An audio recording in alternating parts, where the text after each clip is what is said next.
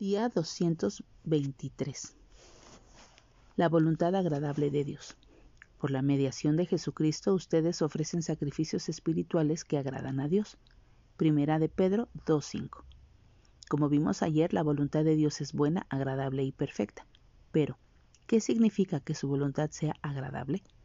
Creo que muchos de nosotros batallamos con la forma en que el Padre nos ve y si estamos siguiendo o no el mejor rumbo desde su perspectiva sin encontrar aceptación y valor con las personas es tan difícil, entonces ¿cómo podemos esperar estar a la altura de Dios, quien es impecable en todos sus caminos?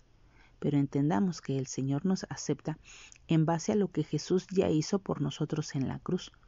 Una vez que hemos recibido a Cristo como Salvador, somos aceptados por siempre delante del Padre y debido a la presencia del Espíritu Santo en nosotros y a la palabra de Dios que nos guía, podemos vivir de tal forma que agrademos al Señor.